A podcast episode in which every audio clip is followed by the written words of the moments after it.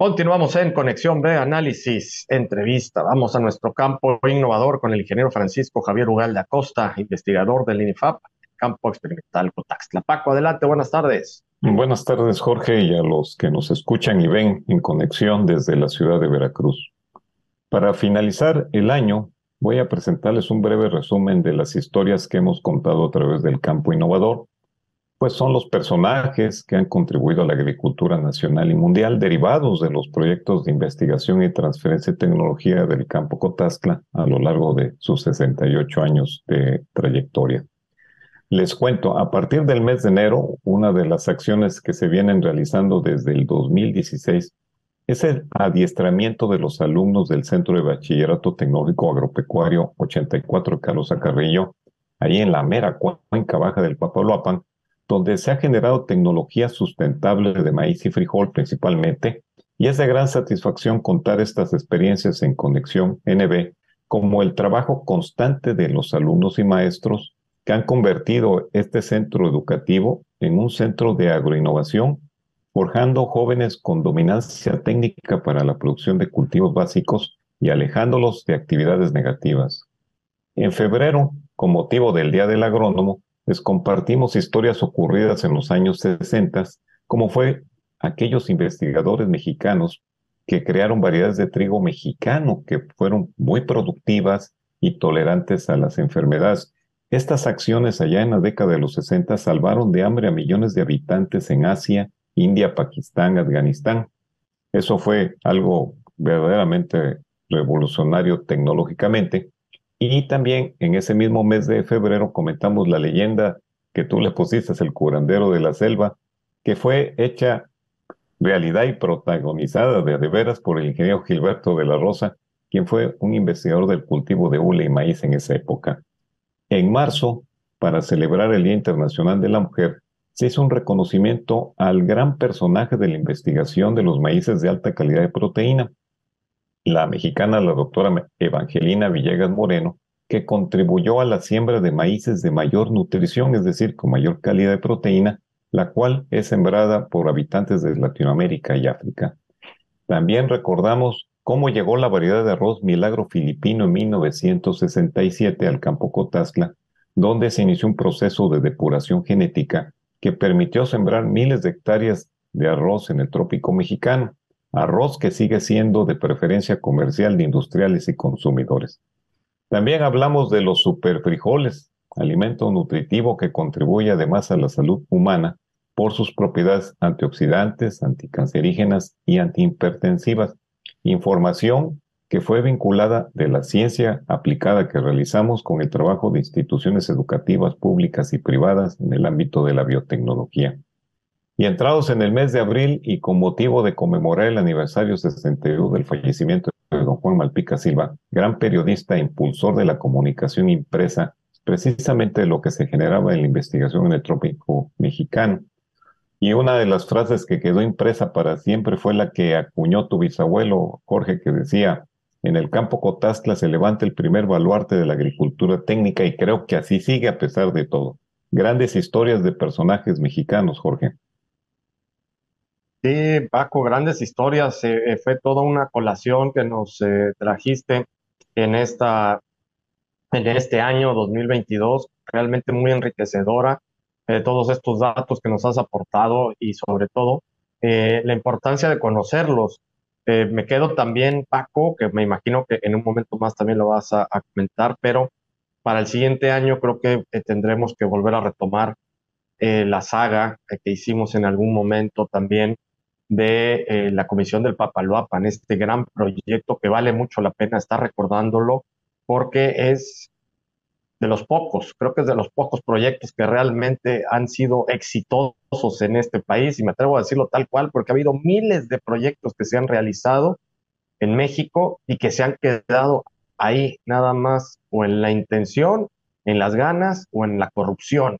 ¿No? Porque muchos de ellos sí les han sacado cualquier cantidad de dinero y no han logrado absolutamente nada. Pero la comisión del Papaloapan sí, Paco, entonces creo que también es un punto que sería interesante para el siguiente año volver a abordarlo. Pero bueno, como quiera que sea, te dejo para que sigas con, con el relato y sobre todo que nos sigas dando pues este repaso de este, de este año 2022 que fue muy interesante. Sí, Jorge, tienes toda la razón. La Comisión del Papaloapan tiene mucho que ver también con la parte rural, porque fue uno de los lugares donde también se inició la investigación agrícola eh, prácticamente en dos lugares que se llamaba la Granja de Isleta. Vamos a platicar con Alberto Aciaín, que prácticamente es el cronista de la Comisión del Papaloapan, para que este, nos haga un espacio para poder integrar esta valiosa información que hasta el día de hoy siguen beneficiándose todos los habitantes de muchos lados del país. Y bueno, continuando con las historias contadas en la sección de Campo Innovador, aquí en Conexión B, fue que durante el Día Internacional de la Madre Tierra, pues nosotros lo celebramos con un tema que se llamó Reparando suelos con abonos verdes plantas que pues tienen esa especialización de regresar la biología natural a la tierra. Y precisamente para el próximo año, Jorge, en el 23 vamos a platicar sobre los resultados preliminares que estamos realizando para producir maíz en asociación con estos abonos verdes, precisamente como una forma de ir mejorando el suelo y de reducir el uso de los fertilizantes por cuestiones económicas. Y, recuerdo que en ese tema eh, pues por ahí encontramos una frase de un agricultor de maíz de Zimbabue, África, que decía, dejad que los abonos verdes trabajen para mí, que es en relación a alguna frase bíblica, ¿no?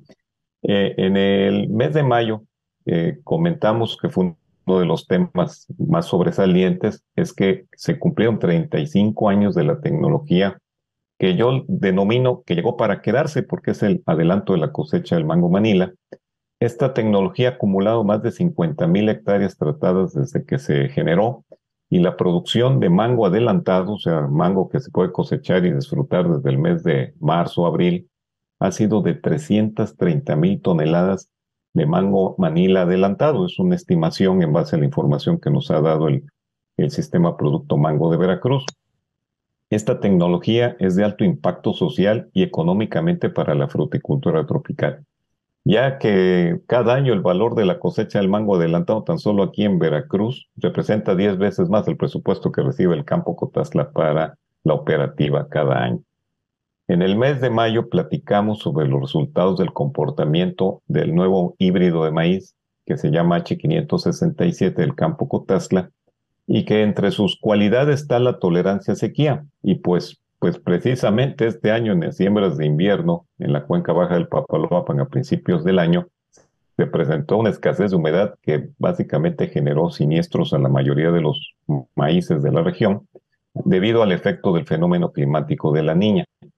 A pesar de esta sequía terminal, el híbrido de maíz H567 presentó un rendimiento promedio obtenido de pues más, de, más o menos como 20 módulos que teníamos establecidos en el polígono de la cuenca baja del Papaloapan. El rendimiento fue de 5 toneladas por hectárea con esta situación de la falta de agua y representó un margen de utilidad en términos de rentabilidad de más o menos 5 mil pesos. Esto demostró que este maíz presenta tolerancia a este factor ambiental que en el caso de otros maíces fueron afectados seriamente. Y ya para finalizar esta primera parte de las historias de los grandes momentos contados por personajes del campo Cotazla, le relato lo del doctor José Guevara Calderón, quien fue el primer director del campo Cotazla, encargado de diseñar los programas de investigación que datan desde hace 68 años y que actualmente siguen vigentes. Los logros tecnológicos pasados y presentes en el campo Cotazla son en gran medida a la visión de doctor José Guevara Calderón, que precisamente lo festejamos en ese mes de mayo, porque fue el año de su fallecimiento eh, hace dos años, ya casi cuando cumplía 100 años de edad.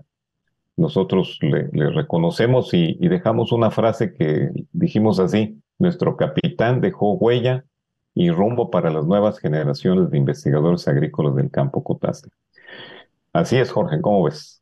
No, pues grandes relatos, eh, Paco, que nos eh, trajiste este año en nuestro campo innovador y bueno, pues hay que eh, seguir muy atentos y para el siguiente eh, viernes que vas a estar con nosotros, eh, primero Dios, pues nos vas a traer esta segunda parte y, bueno, un noche de oro de cierre de año 2022. Paco, como siempre, pues muchas gracias por tu aportación, por la aportación de todos ustedes y por eh, la importancia y la trascendencia de la labor que ustedes realizan para la alimentación de todos los mexicanos. Así es que realmente también un reconocimiento y un agradecimiento a todos ustedes, Paco. Gracias, Jorge. Y bueno, aprovecho este momento para hacer patente nuestro reconocimiento a ti, a tu equipo de trabajo y a los directivos del Grupo FM por sumarse a, la gran tradición de ser aliados de la investigación agrícola del campo Cotazla. Y en este momento, en vísperas de la Navidad, mi aprecio y agradecimiento para la familia y para el auditorio de Conexión NB. Salud y solidaridad sea para siempre. Buenas agrotardes prenavideñas. Así es, así es, Paco. Igualmente para ti, para toda tu familia, que pases felices fiestas y ya nos estaremos viendo el próximo viernes, Paco. Muchísimas gracias. Gracias, hasta luego. Muchas gracias al ingeniero Francisco Javier Ugal de Acosta, investigador del INIFAP del campo experimental Cotaxla en nuestro campo innovador. Nos vamos al corte, regresamos.